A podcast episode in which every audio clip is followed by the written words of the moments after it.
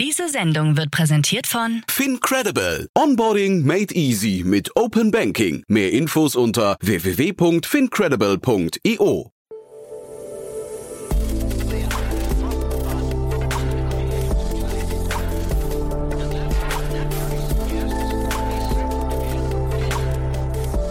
Startup Insider Daily.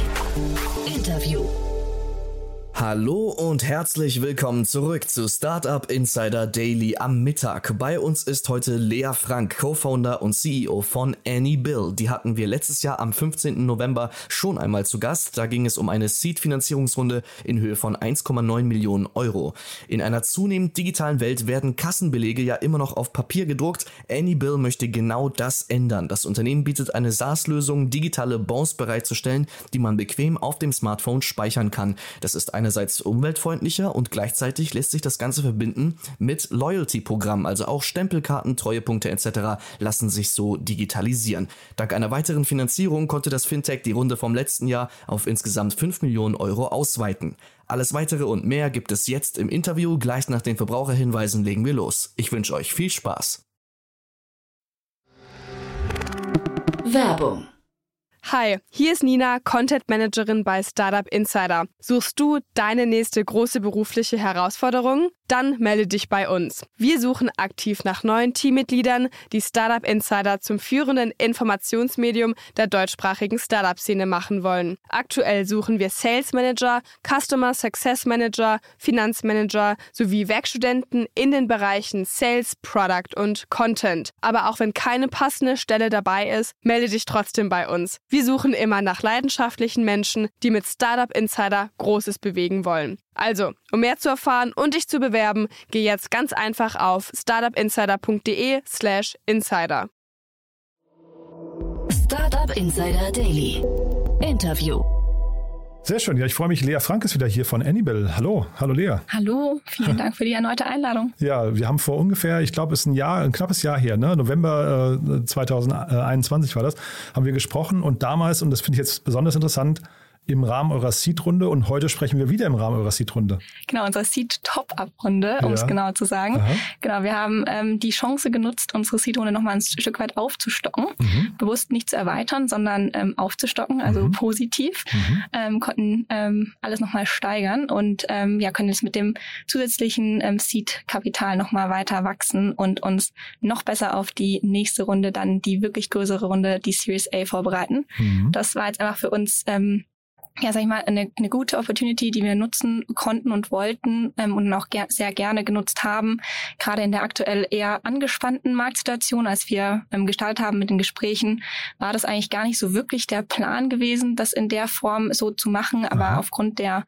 Marktentwicklungen hat, hatten wir uns dann dazu entschieden. Und ich glaube, das war jetzt wirklich für uns, ähm, ja, hätte es nicht besser jetzt kommen können. Und so haben wir jetzt einfach nochmal ein Stück weit ähm, mehr Zeit und können vor allem jetzt ähm, das, die Hebel ähm, in Bewegung Bewegung setzen, die wir definitiv ähm, ähm, ja, jetzt brauchen, um dann wirklich Series A ready zu sein im, im nächsten Jahr. Mhm. Ich ähm, will da jetzt trotzdem noch mal kurz nachhaken und äh, ne, also es geht jetzt nicht darum, dass es unbequem wird. Also vielleicht noch mal ganz kurz zu der, zur Einordnung. Beim letzten Mal waren es, glaube ich, 1,9 Millionen Euro und jetzt habt ihr auf 5 Millionen Euro aufgestockt. Das ist richtig erstmal, ne? Genau. Ja. Und da, dazwischen liegen jetzt irgendwie ein knappes Jahr. Ähm, du sagst gerade dieses, dieses angespannte Marktumfeld. War das der Grund dafür? Weil, also ich, ich höre das wirklich relativ selten, dass da so ein großer Zeitraum dazwischen liegt. Und das ist ja sicherlich jetzt auch für, also da habt ihr, da teilt ihr wahrscheinlich die, die gleiche Situation und auch das gleiche Umfeld wie wahrscheinlich ganz, ganz viele andere Unternehmen. Ähm, ging das jetzt gerade nicht anders? Ähm, also waren da bestimmte Meilensteine noch nicht erreicht oder war das eher so, dass du sagst, ähm, äh, wir hatten, wir hatten jetzt so ein starkes Setup und wir haben so einen starken Zuspruch bekommen. Wir haben das jetzt einfach erstmal quasi im kleinen Kreis gemacht, bevor wir jetzt, du hast gerade Series A ready gesagt, das, also klingt ja so, als wärt ihr das noch nicht ganz, aber vielleicht magst du es dann nochmal ganz kurz durchführen. Genau. Also ich bin da ja auch immer sehr stark für Ehrlichkeit, weil ähm, ich mir immer denke, als gerade auch, ähm, sag ich mal, junge ähm, Gründerin hätte mir auch nichts ähm, geholfen, wenn es jetzt irgendwie, äh, wenn ich einfach irgendwas erzählen würde. Also mhm. ähm, deswegen bin ich da auch gerne ehrlich. Ähm, und trotzdem muss ich eher, sag ich mal, das ähm, positiv drehen, wie es wie es für uns wirklich gelaufen ist. Mhm. Und zwar, ähm, also einerseits ähm, ist ja die Pressemitteilung jetzt ähm, vorletzte Woche rausgegangen. Wir hatten die Runde schon ähm, einige Zeit vorher geclosed. Das heißt, das ähm, steht vielleicht auch nicht nicht mit dem direkten ähm, zeitlichen Zusammenhang. Ähm, und natürlich ist auch immer so eine Phase äh, im Fundraising. Also wir haben tatsächlich jetzt nicht so viele äh, Monate dazwischen gehabt, wie es jetzt vielleicht ähm, erscheinen mag. Mhm. Ähm, generell hatten wir ähm, zum Plan, also war unser Plan Ziel eigentlich jetzt in diesem Jahr, Ende des Jahres, ähm, eine Series A zu raisen. Ähm, und für uns war dann einfach ähm, relativ schnell klar nach der Seed-Runde, dass wir ähm, definitiv eigentlich das wirklich sehr positive Marktumfeld für uns, äh, die Entwicklungen, gerade was ähm, das Interesse auf Händlerseite, aber auch auf Bankenseite angeht, ähm, einfach für uns nutzen wollen. Wir haben ähm, früher als gedacht ähm, größere Partner für uns gewinnen können, insbesondere auf Kassensoftware-Seite, wo wirklich ganz tolle große Handelsmarken ähm, auch hinterstehen, äh, die diese Systeme nutzen und ähm, wollten dadurch ähm, einfach früher, weil auch wirklich die Anfrage aus dem Markt da ist, unsere Vertriebsteams skalieren können und ähm, dafür hätte, sag ich mal, ähm, um den stärkeren Teamaufbau zu finanzieren, hätte ähm, die, die erste Runde, sag ich mal, nicht so ähm, lange ausgereicht, wie es ursprünglich geplant war. Und ähm, daher hatten wir wirklich extrem viel Interesse auch von Investorenseite ähm, und konnten die dann das dann positiv für uns verwandeln in ähm, ja, sag ich mal, eine, eine Rundenvergrößerung ähm, oder Erweiterung, besser gesagt, um da nochmal aufzustocken und ähm, wirklich ganz stark mit dem Ziel, ähm, dass wir einfach nochmal mehr ähm, Geschwindigkeit auf die Straße bringen können. Und ähm, während wir dann in den Gesprächen waren, also ursprünglich hatten wir eigentlich geplant, wir wollen ähm, eher nochmal, wie gesagt, ein bisschen erweitern, jetzt nicht vielleicht ganz auf fünf Millionen und ähm, waren eigentlich immer noch ähm, sind eigentlich immer noch davon ausgegangen, dass wir dann im, ähm, Ende des Jahres oder Anfang nächsten Jahres dann wirklich die Series A raisen. Und ähm, währenddessen hat sich dann so angekündigt, hm, da verändert sich vielleicht jetzt ein bisschen was auf den Finanzmärkten. Und das hat er dann, ähm, ich sag mal, im Ende April, Anfang Mai ziemlich schnell, äh, ziemlich viel Geschwindigkeit angenommen. Mhm. Und ähm, dann haben wir uns gesagt, okay, wenn wir hier die Möglichkeit haben und wir waren wirklich, ähm, also wirklich oversubscribed, was eine wirklich tolle Situation war. Ich habe das immer früher nicht geglaubt, weil ich mir in der ersten Runde wirklich schwer getan habe mit, mit Fundraising. Und da kann ich auch nur jeden ermutigen, der hier zuhört. Ähm, man lernt extrem viel daraus und ähm, kann es dann sehr gut bei weiteren Runden nutzen, die Erfahrung. Mhm kann da auch wirklich nur ermutigen, sich mit anderen auszutauschen, weil ich hätte mir echt gewünscht, in der ersten Runde einiges irgendwie davor ähm, zu gewusst, also dass ich einiges hätte davor gewusst, ähm, wie man Sachen vielleicht ähm, gut macht. Und mhm. äh, das kam uns, glaube ich, jetzt echt zugute. Und ähm, ja, dann hatten wir die, die Chance, haben wirklich ganz tolle ähm, Partner gewinnen können und haben das dann auch ähm, in der Höhe gemacht, einfach um da jetzt, ähm, jetzt Power ähm, auf die Straße zu bekommen und gleichzeitig ähm, auch noch ein Stück weit natürlich auch die Finanzmarktsituation im, im Hinterkopf, dass wir jetzt ein bisschen mehr Zeit haben ähm, und da nicht irgendwie in eine blöde Lage bekommen würden, ähm, sollte sich da auf den Finanzmärkten auch nichts ähm, ja, verändern, verbessern. Ähm, und deswegen haben wir gesagt, okay, für uns macht es einfach Sinn, jetzt ähm, so nochmal ein Stück weit mehr Kapital aufzunehmen und ähm, dann äh, jetzt die nächsten Monate ordentlich Gas zu geben und ähm, einfach auch noch ein bisschen mehr, mehr Zeit zu haben und zu beweisen, dass, dass es sich, sich lohnt, ähm, bei, bei uns zu investieren. Mhm. Klingt ganz toll, wie du es erzählst, muss ich sagen. Auch, also, ne, mir ging es gar nicht um Ehrlichkeit. Ich, ich hoffe ja, dass jeder, der hier in den Podcast kommt, irgendwie eine gewisse Ehrlichkeit, so eine Grundehrlichkeit mitbringt. Aber ich finde es toll, wie du das beschreibst, auch gerade weil du sagst, äh, die, beim, bei dem, beim, beim ersten Fundraising war es anders als beim zweiten. Und ich glaube, dieses, dieses Thema, man, man muss sich halt eine blutige Nase holen können ja. auch. Ne? Ich glaube, das gehört einfach dazu. Und dann aber daraus die Learnings zu ziehen, damit es beim, beim zweiten Mal besser läuft, finde ich äh, eigentlich eine großartige Empfehlung. Ja, ja absolut. Ja. Ähm, Jetzt ist es ja bei euch interessant, ähm, vielleicht, vielleicht, äh, also, oder vielleicht bevor wir über die Runde sprechen, ähm, ich habe das immer wieder so, ich habe äh, immer wieder Podcast-Gäste, wo ich dann im Nachgang darüber spreche und davon schwärme von den Gesprächen und so war das tatsächlich bei euch auch. Und vielleicht das, also das hängt damit zusammen, ähm, was ihr macht. Und das musst du vielleicht nochmal erzählen, diesen ganzen, ne, das mir, diese ganze Thermopapier-Geschichte ist mir wirklich im Hinterkopf geblieben. Das musst du wirklich nochmal, äh, finde ich, im Detail erläutern. Wenn du gerade sagst, ihr habt so einen Zuspruch aus dem Markt, dann freut mich das eigentlich umso mehr, dass so eine Lösung jetzt irgendwie auch greift. Weil Ne, ich habe es beim letzten Mal, glaube ich, auch erzählt, dieses beim Supermarkt an der Kasse zu stehen und man bekommt einen Kassenbon ausgedruckt und bekommt ihn hingehalten und sagt dann, ich will ihn nicht. Das ist halt so ein bescheuerter Prozess und da kannst du, glaube ich, was zu sagen jetzt gerade, ne? Absolut, ja. ja. Nee, erzähle ich sehr gerne nochmal. Also ähm, unser Ziel ist es ja seit, ähm, ich sag mal, Anfang 2020, dass wir eigentlich ähm, digitale Belege zum ähm, New Normal machen, sagen wir. Und ähm, das Ganze hatte ja auch ähm, ja, ähm, äh, so einen gewissen zeitlichen äh, Faktor, warum wir in Ende 2019 dann wirklich gegründet haben, mhm. um dann Anfang 2020 an den Markt zu gehen oder beziehungsweise mal eine erste Landingpage viel mehr ähm, live zu schalten. Das mhm. muss man eigentlich sagen. Mhm. Mhm. Weil ja die ähm, eine Gesetzesänderung in Deutschland in Kraft getreten ist, die Belegausgabepflicht. Äh, an die können sich vielleicht auch der ähm, ein oder andere noch mhm. erinnern. Das war kurz vor, bevor dann Corona die Nachrichten dominiert hat, tatsächlich eigentlich ähm, ja überall sehr stark im Gespräch und jeder hat sich aufgeregt, warum jetzt der Bäcker ähm, und ähm, der äh, ja der Kiosk alle plötzlich in Massen ähm, diese Belege drucken, auch wenn man die gar nicht mitnehmen will. Gibt es diese Regelung noch? Weil ich ja, habe so, ich habe so das Gefühl, die, das lässt wieder komplett nach. Das, also man hat so das Gefühl, die Leute werden gar nicht kontrolliert oder die Regelung wurde abgeschafft. Nee? Ja, das hat wohl auch ein Stück weit, ähm, also wir sind da natürlich auch mit der Politik stark im Austausch, ähm, hat ein Stück weit natürlich auch ähm, die Corona-Phase mit sich gebracht. Allerdings merken wir jetzt gerade sehr, sehr stark, ähm, dass auch in den Anfragen bei uns, dass jetzt die Kassenprüfungen, dadurch, dass sich alles wieder normalisiert hat, ähm, wieder ähm, oder jetzt eigentlich erst so richtig anfangen. Ähm, und ähm, weil wir wissen ja, alles ähm, dauert immer so ein Stück weit länger, was dann wirklich auch ähm, die Execution angeht. Ähm, Gerade jetzt auch was, was die Kontrolle Kontrolle angeht. Und ähm, wir merken jetzt, äh, wird uns zumindest mitgeteilt, dass sie jetzt richtig anfangen zu kontrollieren. Und das merken wir eben auch nach der, äh, bei der Lösungssuche, nach Lösungen, ähm, wie unserer. Genau, und ähm, letztendlich ähm, sagt ja dieses Gesetz, dass ähm, ein jeder Händler, also Händler insgesamt ähm, im Handel, aber auch Gastronomen, also jeder, der quasi mit einem elektronischen Kassensoftware-System arbeitet und Belege ausstellt, ähm, muss ab sofort jeden einzelnen Ge ähm, Beleg ausgeben und kann dies aber auch in digitaler Form ähm, tun. Das heißt, diese Frage, wollen Sie einen Beleg?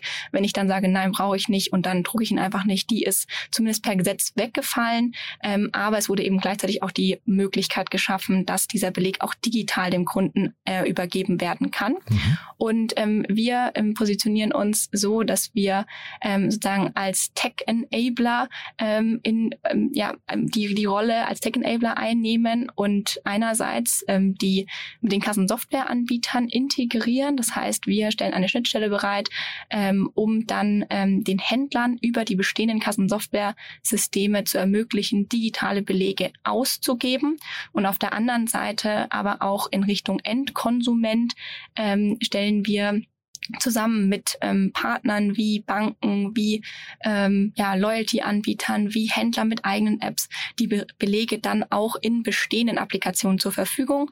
Wir haben natürlich auch Systeme ähm, über einen QR-Code-Scan, dass äh, der Kunde gar keine App braucht, sondern einfach nur mhm. den QR-Code mit der Standard-Smartphone-Kamera scannt mhm. und den Beleg dann per E-Mail sich selbst zuschicken kann oder als PDF speichern kann, aber dann eben auch zum Beispiel in eine teilnehmende Partner-App. Das heißt, wir sind letztendlich Mittler ähm, und verbinden verbinden ähm, zwei Welten, nämlich einerseits diese ganz unterschiedlichen Kassensoftware-Systeme, ähm, die wiederum von Händlern genutzt werden, um ähm, Belege in einem einheitlichen Format an den Kunden auszugeben und dem Kunden auf der anderen Seite zu ermöglichen, in möglichst bestehende Applikationen, die er schon auf dem Smartphone hat, ähm, wo heute schon Transaktionen reinlaufen, wie eben ähm, ja, ähm, Payment Applications, Wallets, ähm, Banking Apps, Loyalty Apps, ähm, Händlereigenen Apps, diese Belege dann auch zur Verfügung zu stellen. Und sozusagen diese, diese diese fehlenden ähm, Infrastruktur ähm, ähm, ja, sagen wir mal, Rails im, im Payment ähm, zu, hier hinzuzufügen, damit eben diese Daten übertragen werden können. Ähm, weil wir eben heute, wenn wir heute mit dem Smartphone zahlen, dann sehen wir ja schon, ähm, wo habe ich gekauft und für wie viel, aber eben nicht, was habe ich gekauft, mhm. weil einfach in dieser Infrastruktur, was die Übermittlung der Daten angeht, ähm, aktuell noch diese Information fehlt. Und wir ähm, setzen eben genau diesen zusätzlichen ähm, Layer da drauf und ähm, stellen sicher, dass die Daten ähm, sicher übertragen übertragen werden können. Mhm. Aber ist das Rocket Science sozusagen? Weil das, das könnte ja jetzt so vielleicht zum Beispiel so ein, du hast gerade die Loyalty-Anbieter, so ein Payback zum Beispiel, könnte das ja vielleicht auch alleine programmieren. Oder, oder habt ihr da jetzt irgendwie so, so einen Wettbewerbsvorteil an irgendeiner Stelle, so, so tiefe Insights, dass die das nicht könnten? Also ähm, insbesondere ist die Unabhängigkeit sehr entscheidend, dass wir eben ähm, nicht auf eine bestimmte Händlergruppe spezialisiert oder fokussiert mhm. sind oder auch limitiert, äh, vielmehr schon gesagt, ähm, dass wir nicht ein eigenes Kassensoftware-System bereitstellen, dass wir auch nicht ähm, ähm, darauf ähm, ähm, ja fokussiert sind, ähm, irgendwie unsere eigene Applikation auf Endkonsumentenseite zu pushen, sondern wie gesagt vielmehr dieser unabhängige Mittler, dieses unabhängige Scheme ähm, im, in, der, in der Mitte zu sein und diese Welten zu verbinden ähm, und eben sehr, sehr unabhängig zu agieren und da auch ähm, keine Exklusivität zu gewährleisten, das ist eigentlich das Entscheidende. Und ähm, vor allem natürlich auch den, den Ansatz, und das ähm, ist auch eigentlich ähm, das, was uns unterscheidet von anderen Anbietern am Markt, dass wir, wie gesagt, sehr stark stark geguckt haben, okay, wie ist eigentlich diese Wertschöpfungskette, um letztendlich ähm, digitale Belege in Masse ausgeben zu können und dann auch dem Kunden zur Verfügung ähm, stellen zu können, sinnvoll. Und das braucht, ähm, wenn man es richtig und nachhaltig machen möchte, braucht es eine gewisse ähm, Zeit, weil eben eine ähm, technische Infrastruktur hierfür erst noch aufgebaut werden muss. Also wenn mhm. wir uns jetzt überlegen, ähm, wie hat Mastercard und Visa ist absolut ähm, ähm, Bestandteil für uns und auch das Girokartensystem ist es für uns im Alltag ähm, einfach da. Aber auch das, wenn wir uns überlegen, wie sind die da hingekommen, dass es überall akzeptiert wird, das ist ja ein Prozess. Ähm, und genau ähm, da befinden wir uns letztendlich auch, ähm, dass wir erstmal die technische Basis schaffen. Und das haben wir eben sehr stark zu Beginn gemacht, weil wir uns angeguckt haben, okay, was ist eigentlich das Problem? Ist das Problem, dass es keine App gibt, ähm, wo ich jetzt meine Belege ähm, vielleicht auch eindigitalisieren digitalisieren kann über eine Fotofunktion? Oder ist das Problem eigentlich, dass ähm, die Belege eben nicht in einheitlichem Format ähm, digital ausgegeben werden und nämlich direkt an der Kasse dort ähm, dann, wenn ich wirklich auch an den Beleg denke und den haben will? Und ähm, wo wird dann eigentlich dieser Beleg erstellt? Und genau da haben wir dann auch angesetzt, dass wir uns angeguckt haben, okay, die Belege werden technisch im Kassensoftware-System erstellt. Ähm, dieses wird wiederum von dem Händler genutzt und muss auch genutzt werden, um die Geschäftsvorfälle ordentlich abzubilden. Und ähm, genau da ist der Knackpunkt. Hier gibt es einfach sehr viele von und ähm, die müssen entsprechend ähm, Einheit, über eine einheitliche Schnittstelle ähm, verfügen, damit auch die Belege in einem einheitlichen Format an den Konsumenten ausgegeben werden können. Und ähm, genau da setzen wir an, weil es macht natürlich auch nur Sinn, ähm, zum Beispiel dann für Bankenpartner, für ähm, Loyalty-Partner, für ähm, Wallet-Anbieter ähm, den Beleg auch wirklich dem Konsumenten dann ähm, zusätzlich zu seinen Transaktionen anzubieten, wenn entsprechend viele digitale Belege in das Ökosystem eingespielt werden. Und deswegen fokussieren wir uns auch darauf und haben uns eben geguckt, okay, das ersten, erste Schritt ist, dass möglichst ähm, viele ähm, Händler den Beleg auch wirklich digital zur Verfügung stellen. Und dann ähm, hat der Konsument natürlich da auch ein Interesse daran, den Beleg ähm, digital entgegenzunehmen. Mhm. Und ähm, ja, wir sind, wir haben uns eben am Anfang sehr stark auf diese technische Infrastruktur über die Kassensoftwarepartnerschaften fokussiert. Da sind wir auch weiterhin dran, ähm, die ähm, die, die, diese Infrastruktur an Partnern weiter auszubauen, was mittlerweile wirklich sehr gut funktioniert. Ähm, und dann im, im nächsten Schritt hatten wir angefangen, ähm, als wir über eine gewisse Basis verfügt haben, dann Händler zu aktivieren. Und ähm, das machen wir jetzt eben verstärkt und dafür auch der weitere Ausbau des ähm, Sales-Teams, um wirklich hier ähm, die, die, die ähm, technische Infrastruktur jetzt wirklich auch zu aktivieren und zu nutzen und im, im weiteren Erfolg dann, und da sehen wir wirklich ein Rieseninteresse Interesse an eben Applikationspartnern wie Banken, ähm, wie auch Expense Management Tools. Es gibt ja un zählige Fälle, ähm, für was der Beleg eigentlich gebraucht wird. Nicht nur im Privatkundenumfeld für Rückgabe, Umtausch, sondern eben auch für, ähm, wenn ich den äh, für ähm, ja, ähm, Reisekostenabrechnung, für die Buchhaltung generell. Ähm, also hier muss ich ja immer einen Nachweis liefern mhm. und ähm, das ist letztendlich immer ähm, an diesen ähm, kleinen Fetzen Papier ge ge mhm. geheftet und es hat immer zieht immer aktuell noch manuelle Prozesse nach sich und das ist eben unser Hauptziel, dass wir hier ähm, die Verbindungen schaffen, dass eigentlich alles automatisiert erfolgt und du dich irgendwann gar nicht mehr fragst, wieso muss ich überhaupt, also ich muss überhaupt nicht an einen Beleg mehr denken, mhm. weil der kommt einfach mit und das ist unser Ziel. Das heißt, diese Mittlerrolle, also klingt erstmal sehr souverän, wie du es erzählst, ne? aber diese Mittlerrolle, das ist quasi eure Positionierung. Das heißt, es geht im Prinzip wirklich um viele Schnittstellen. Ja. Bedeutet aber auch, dass der Endkonsument, der an der Kasse steht, euch eigentlich als Marke gar nicht wahrnimmt, ne? Genau, nur indirekt. Also ich vergleiche das, wie gesagt, immer sehr, sehr gerne eigentlich mit den gängigen Card-Schemes, also Visa, Mastercard und dergleichen oder auch die Girokarte. Ähm, das sind ja auch diejenigen, die ähm, mitunter, muss man sagen, im Hintergrund ähm, die, die Zahlungen ähm, enablen. Und ähm, ich sehe da ja auch nur vielleicht ähm, auf meiner N26-Karte, ah ja, ähm, Mastercard stellt die mir bereit oder ähm, von Penta äh, meine Visa-Karte, wie auch immer. Ähm, und letztendlich verbinde ich aber ja hauptsächlich die Bank als meine, meine Bankkarte. Mhm. Ähm, und das ist die, die Customer-Facing ähm, Brand. Und letztendlich ähm, ist aber immer verbunden mit einem Scheme. Und ähm, das ist auch unser Ziel. Wir wollen ähm, natürlich für eine zuverlässige ähm, Belegübermittlung ähm, und das Übertragen von, von Daten ähm, stehen, aber letztendlich ähm, der eigentlichen Brand, nämlich auf einerseits auf der Händlerseite, aber auf der anderen Seite auch auf der Applikationsseite ähm, den Vorrang ähm, bieten und wir ähm, stellen insbesondere die, die sichere Übertragung äh, und Übermittlung ähm, ähm, bereit. Mhm. Bedeutet aber auch, ihr seid hinterher ein, äh, also ein Software-as-a-Service-Anbieter, ne? Verstehe ich richtig? Und der dann quasi auf wahrscheinlich äh, entweder auf Volumenbasis oder auf genau. Seed-Basis abrechnet, ne? Ja, Ganz genau. Ja, ja ich frage mich gerade, also äh, ist das hinterher der, ist das hinterher der, der spannendste Markt eigentlich oder das spannendste Modell? Weil eigentlich habt ihr ja so ein, ich meine, das kannst du natürlich jetzt nicht laut sagen, aber ihr habt ja eigentlich ein super trojanisches Pferd. Ne? Ihr kommt da quasi in, in eine ganz, ganz spannende Position und ihr könntet ja, du hast jetzt gerade die Kreditkartenanbieter genannt, ihr könntet ja Payment anbieten, ihr könntet ein Loyalty-Programm machen, ähm, ihr habt Kunden da, also wenn, wenn ihr eine eigene App hättet, hättet ihr ja quasi die, die maximal besten Kundendaten, die es gibt. Ne? Ähm, und äh, kann man da nicht mehr draus machen, als jetzt quasi, also in Anführungszeichen nur die äh, Kassenanbieter oder Kassennutzer zur Kasse zu bitten?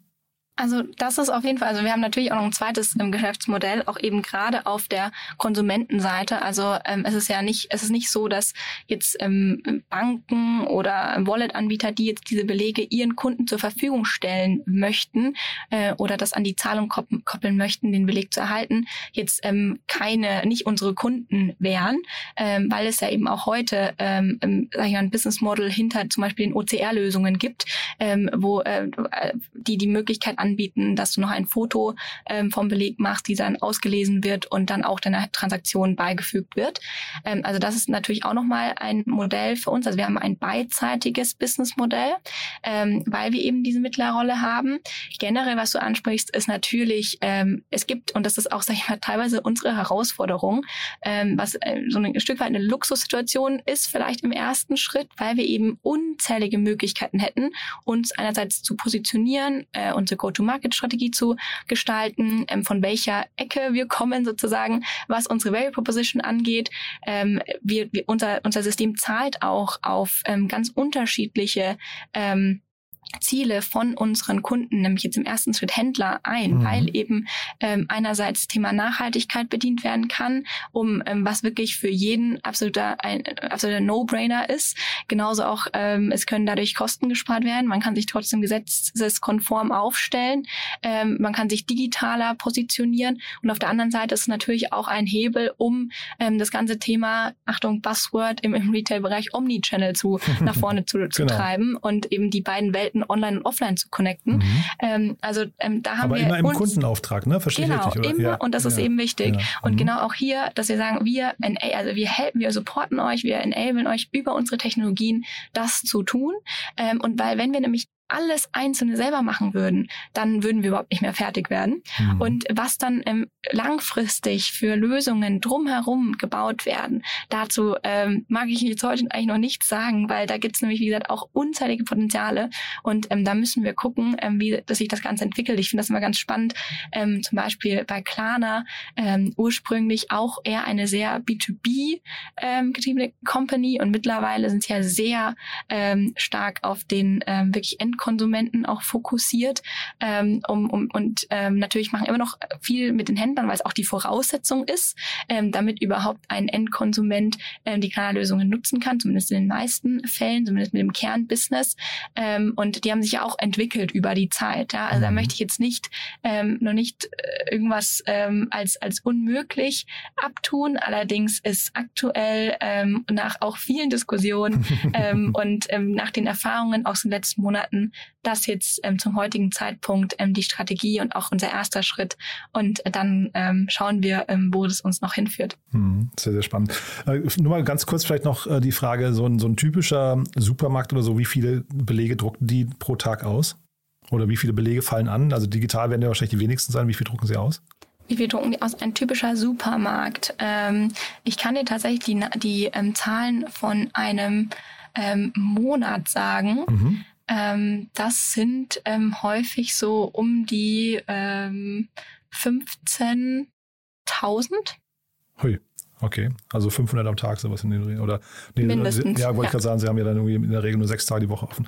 Äh, spannend, ja. Aber Supermärkte sind wahrscheinlich auch die, die spannendsten äh, Touchpoints für euch, oder? Oder gibt es noch, gibt's noch andere, ähm, oder sind es eher die kleinen Händler, die dann noch mehr drucken? Nee, Supermärkte haben die nee. größten Kassenbons, ne? Zumindest. Also es kommt total drauf an. Wie gesagt, jetzt auch wieder Value Proposition seitig, was ähm, auf, oder beziehungsweise auf welche Strategien wir beim, beim Händler auch ähm, einwirken können positiv. Mhm. mhm. Ähm, und da geht es natürlich ähm, einerseits um Volumen und mhm. gerade wenn viel äh, Durchlauf da ist, ähm, dann ist es äh, ist natürlich das Thema, ähm, okay, ich möchte jetzt einfach schnell diese Massen an äh, Papier loswerden, mhm. mhm. ähm, weil die vielleicht auch, weil die Pflege vielleicht aktuell gar nicht so viel mitgenommen werden, dann ähm, ist da natürlich ähm, ein großes Volumen spannend, aber gerade wirklich auch ähm, das ganze Thema Omnichannel, also die beiden ähm, Kanäle zu vernetzen, den Kunden ähm, auch dann in die digitalen Kanäle zu überführen oder mhm zumindest die Möglichkeit zu haben. Ähm, das ist tatsächlich ähm, branchenübergreifend ähm, ein Thema. Und auch da wieder, wir haben eben ähm, auch die, einen riesen Markt vor der Brust. Das heißt, ähm, jeder, der, wie gesagt, Belege ausstellt, ist potenzieller Kunde. Mhm. Wir haben uns das jetzt ähm, in, in sogenannten Verticals sortiert mhm. und ähm, priorisieren danach auch. Mhm. Ähm, das heißt, wir, ähm, man macht ja dann äh, ein Value Proposition, äh, Mapping und so weiter und so fort. Und ähm, über Interviews und warum warum ähm, ist das interessant und suchen wir proaktiv nach einer Lösung oder zahlt die eher ähm, auf eine der, ähm, der Herausforderungen, die dem Handel gerade, ähm, ähm, ja, die, die, die der Handel gerade auf der Uhr hat, positiv ein. Und es ist tatsächlich sehr unterschiedlich, aber wir können eben verschiedene ähm, Needs bedienen und deswegen kann man jetzt nicht nur davon ausgehen, dass ähm, ein hohes Volumen entscheidend ist, ob ähm, der Kunde besonders spannend ist. Ähm, aber es ist natürlich eine, ein Faktor. Ja. Mhm. Wobei natürlich, sag mal, so ein, ich weiß nicht, so ein kleiner Bäcker oder, oder ähm, Späti oder sowas, ne, so ein Kiosk, die ja diese Pflicht wahrscheinlich auch haben, diese Belegausgabepflicht, die denken jetzt wahrscheinlich nicht in äh, Omnichannel, ne? Also das, das genau, geht wahrscheinlich ab einer gewissen Größenordnung erst ja, los, ne? Absolut, genau. Also auch da haben wir natürlich nochmal Kundensegmente ähm, in, in äh, Kundengruppen ähm, aufgeteilt mhm. äh, und je nachdem ist natürlich dann auch, ähm, sind natürlich verschiedene ähm, Punkte aus unserer generellen oder aus unserer gesamten Value Proposition ähm, relevant oder auch nicht für die jeweilige Zielgruppe. Ähm, äh, und mhm. bei uns ist es so, ähm, die größeren Handelsstrukturen, also wirklich mit Filialnetz, die ähm, bedienen wir jetzt also als, als in, in der Sale, in, in unserem Sales-Ansatz, Vertriebsansatz auch wirklich direkt. Das heißt, wir gehen direkt auf, auf diese Handelsketten äh, zu oder eben auch über unser Partnernetzwerk äh, mit den Kassensoftwareanbietern. Ähm, die verkaufen teilweise ja auch unsere unsere Lösung proaktiv ähm, selbst. Und bei den Kleinsthändlern, also dem Kiosk, dem Bäcker ums Eck, ähm, da ähm, verkaufen wir gar nicht selber proaktiv, sondern da setzen wir rein auf einen indirekten Vertrieb über unsere Partner ähm, und, und über so einen genannten No-Touch-Vertrieb, ähm, weil ähm, wir ähm, ja davon überzeugt sind und das auch ähm, stark merken. Das ist wahrscheinlich was, als was eher in der Masse im zweiten Schritt kommt ähm, und ähm, gerade ist insbesondere der Fokus eigentlich auf dem mittleren und dem größeren Segment, mhm, kann ich verstehen. Ähm, was den mhm. direkten Vertrieb angeht. Mhm. Du, dann lass uns noch mal kurz über die Runde sprechen. Äh, das, ja, das war das, was ich eingangs sagen wollte. Ähm, ist ja sehr spannend, wenn du sagst, ihr habt eine überzeichnete Runde eigentlich gehabt oder überzeichnete Nachfrage. Äh, jetzt habt ihr euch für genau diese, ähm, äh, dieses Lineup entschieden. Und spannend dabei finde ich, Auxo ist dabei. Ne? Ähm, das ist äh, ganz toll. Da dachte ich, die investieren in Female-Only oder Female-Founder-Only-Teams. Und da war ich jetzt ganz überrascht, dass sie bei euch investiert haben. Ähm, und vielleicht kannst du das nochmal kurz einordnen. Ich glaube, es ist ein, ein, ganz toller VC. Die sind auch relativ picky. Hatte ich, waren ja, glaube ich, auch sogar VC des Jahres, wenn ich oder, oder, mhm. genau. oder eine von beiden, ne? Investoren ja. des Jahres. Ähm, aber genau, kannst du uns vielleicht nochmal ganz kurz durchführen, ne? Ja, ja, gerne. Also ähm, Auxos Philosophie ist tatsächlich, dass ähm, ein, äh, eine, mindestens eine ähm, Gründerin im Gründerteam sein muss, die dann auch einen bestimmten prozentualen ähm, ja, Anteil noch hält, ähm, über ähm, 25 Prozent ähm, an der Company ähm, zum Zeitpunkt der Beteiligung und ähm, das ist, äh, sag ich mal, deren ähm, Philosophie. Und ähm, da fallen wir definitiv rein. Also wir sind ja 50-50, ähm, sowohl im Gründerteam als auch jetzt mittlerweile im Management-Team, ähm, was mich auch persönlich sehr, sehr stolz macht. Ähm, Gerade auch, dass wir im Management-Team auch 50-50 sind. Und ähm, das ist eben ähm, das, was auch so ausmacht. Und tatsächlich ähm, ist Tine, ähm, genau, Tine war Investorin des Jahres ähm, und ähm, das ist eine der Partnerinnen bei AUXO, ähm, zusammen mit Gesa. Und ähm, ja, toller, also wirklich ähm, ganz toller, ähm, äh, wie, wie gesagt, Female ähm, Fonds, ähm, die aber wie gesagt auch auf ähm, diverse Teams setzen. Es ist nur ähm, eine ist ähm, Voraussetzung. Und ähm, Tina hat tatsächlich auch mit, also sehr stark dazu beigetragen, dass wir die anderen Investoren für uns gewinnen konnten, die jetzt auch mit an der Runde ähm, teilnehmen. Also tolles Netzwerk, also wirklich ähm, auch sehr proaktiv und super hilfsbereit. Und ähm, dafür bin ich ähm, super dankbar und bin auch happy, dass Sie an Bord sind. Cool. Und jetzt heißt es quasi sich vorbereiten auf die Series A, habe ich richtig verstanden. Das heißt, wer da jetzt irgendwie Blut geleckt hat, darf sich gerne bei euch melden, ja? Sowieso, also da, das merken wir auch extrem. Also ähm, wirklich die, ähm, die LinkedIn-Nachrichten oder auch die In-Mails äh, reißen nicht ab, was natürlich, Ach, was mich natürlich total freut. Aha. Also wirklich auch ähm, von ganz tollen Investoren mhm. ähm, und klar, gerne jederzeit. Ähm, ich bin tatsächlich super froh, dass wir uns jetzt erstmal wieder aufs operative mhm. ähm, Geschäft fokussieren können, mhm. ähm, weil so eine, auch wenn, also vor allem so eine, sag ich mal, nicht ungeplant, aber zumindest in der Dimension ungeplante Runde ist dann doch immer natürlich auch ein, ein, ein Zeitfaktor. Mhm. Mhm. Ähm, und ich, äh, bei uns steht gerade ganz viel organisatorisches ähm, an, was wir einfach operativ lösen müssen, wie die Organisationsstruktur ähm, richtig ausrichten, Strukturen zu schaffen. Also alles, um eben ähm, Series A ready zu werden. Ähm, insgesamt ähm, ist das aber ja definitiv äh, natürlich für unser Business gerade auch, weil wir einiges investieren müssen ähm, upfront, ähm, ist es natürlich extrem wichtig und ähm, das ist auch eins unserer Hauptziele jetzt für die nächsten Monate. Aber natürlich machen wir ähm, diese Schritte, die wir dann tun, um auch Series A ready zu sein, vor allem einfach um uns als Unternehmen und als Organisation voranzubringen, uns als Team und vor allem um ähm, unsere, äh, um unsere Kunden happy zu machen. Mhm. Und ähm, das sollte auch im Vordergrund stehen, denke ich. Und am Ende ähm, ist es ist es ja dann auch das, was Investoren wiederum überzeugt. Und das finde ich teilweise im Markt immer so ein bisschen ähm, schwierig, auch von der mhm. Message. Ähm, aber das das erste ist, wie gesagt, unsere Kunden, unsere Partner jetzt ähm, richtig ähm, zufrieden zu ähm, äh, zufrieden zu machen mit unseren Produkten und das die beste Lösungen zu haben und wirklich vor allem auch die Nachfrage bedienen zu können. Super. Und dafür braucht ihr wahrscheinlich auch noch tolle Mitarbeiter, ne? Ganz genau. Ja, ja wir haben ähm, Standorte an, in München und Regensburg und ähm, haben wirklich einige Stellen, ähm, insbesondere auf der Business-Seite, aber auch wieder ein paar Tech-Stellen ausgeschrieben Aha. und ähm, ja, freuen, also wir freuen uns über jede Bewerbung, die reinkommt. Ähm, wir haben ein ganz tolles Office mittlerweile ähm, direkt zwischen Siegestor und Englischen Garten, in also München in der Max-Vorstadt, ne? genau, in, ja. in, München. Mhm. Und ähm, ja, also jeder, der, der Bock hat, natürlich haben wir auch ähm, teilweise Stellen, die komplett remote ähm, äh, ja, auch ähm, funktionieren. Mhm. Wir haben aber eigentlich eine relativ starke Office-Kultur, muss man sagen. Also unsere Mitarbeiter kommen super gerne ins Büro, inklusive mir, wenn ich nicht, nicht gerade unterwegs bin. Und ähm, deswegen, ja, also über Customer Success, ähm, aber auch das HR-Team muss komplett aufgebaut werden. Ähm, die ähm, eine Finance-Rolle haben wir zum Beispiel, aber auch, äh, wie gesagt, im, im Dev-Bereich ähm, haben wir super spannende Stellen und auch einige Werkstudentenpraktis. Und äh, wir freuen uns auf alle, auf, auf die Bewerbung. Super. Cool, dann sind wir mit meinen Fragen durch. Äh, klingt ganz, ganz toll, was du erzählst. Haben wir was Wichtiges vergessen? Mm, ich glaube, so erstmal jetzt nicht. Ich glaube, wir sind wirklich ähm, ganz gut durch die Themen gegangen. But there is one more thing. One More Thing wird präsentiert von OMR Reviews. Finde die richtige Software für dein Business. Super, Lea. Also klingt wirklich toll. Ähm, als letzte Frage, wie immer, wir haben eine Kooperation mit OMR Reviews und bitten deswegen jeden unserer Gäste nochmal einen Tooltip vorzustellen. Und ja, ich bin sehr gespannt, was du mitgebracht hast. Ja, aktuell ist es tatsächlich bei mir, würde ich sagen, Asana.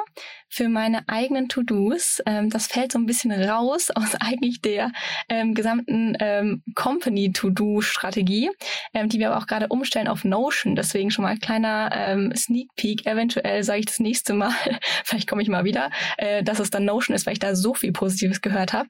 Aber tatsächlich organisiere ich mich oder mein komplettes Leben eigentlich über Asana mit vielen verschiedenen ähm, Listen und Prios und Ausspeichern und Boards und so weiter. Und ich finde, das ist ein super übersichtliches Tool, ähm, um sich eben zu organisieren in allen ähm, Lebensfeldern und ähm, auch mit den unterschiedlichen Optionen. Und das, das kann ich tatsächlich nur ähm, empfehlen, wenn man das, wenn man To-Do-Listen liebt, die übersichtlich sind, die unterschiedlich sortiert werden können, ähm, so wie ich.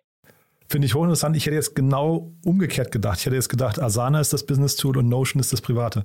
Ja, nee, also tatsächlich, wir nutzen ähm, äh, wir, wir sind ja eine Microsoft ähm, ähm, Company, also wir ähm, es, es, es ist daraus ähm, ähm, hervorgegangen, dass wir die Azure Cloud nutzen und ähm, dann haben wir gesagt, okay, ähm, Interoperabilität ist natürlich immer nie oder nie schlecht und immer eigentlich ein Vorteil und so ist es dann gewachsen. Deswegen ähm, ist auch unser Hauptkommunikationstool tatsächlich Teams.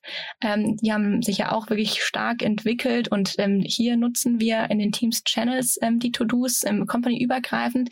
Allerdings ist das teilweise auch noch schon ein Stück weit limitiert. Und wenn man dann merkt, okay, die Hälfte der Mitarbeiter fangen plötzlich an, Notion ähm, zu nutzen, ähm, dann muss man sich das auf jeden Fall mal anschauen. Dann hat man ja auch ähm, sowas wie OKRs beispielsweise. Und tatsächlich äh, haben wir jetzt festgestellt, dass Notion da einiges bietet, was ähm, Wiki an Wiki-Funktionen zum Beispiel angeht, was ähm, dann auch ähm, OKRs angeht, was aber auch To-Dos angeht.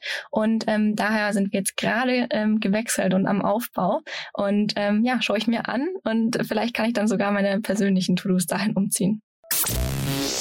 One More Thing wurde präsentiert von OMR Reviews. Bewerte auch du deine Lieblingssoftware und erhalte einen 15 Euro Amazon-Gutschein unter moin.omr.com/insider.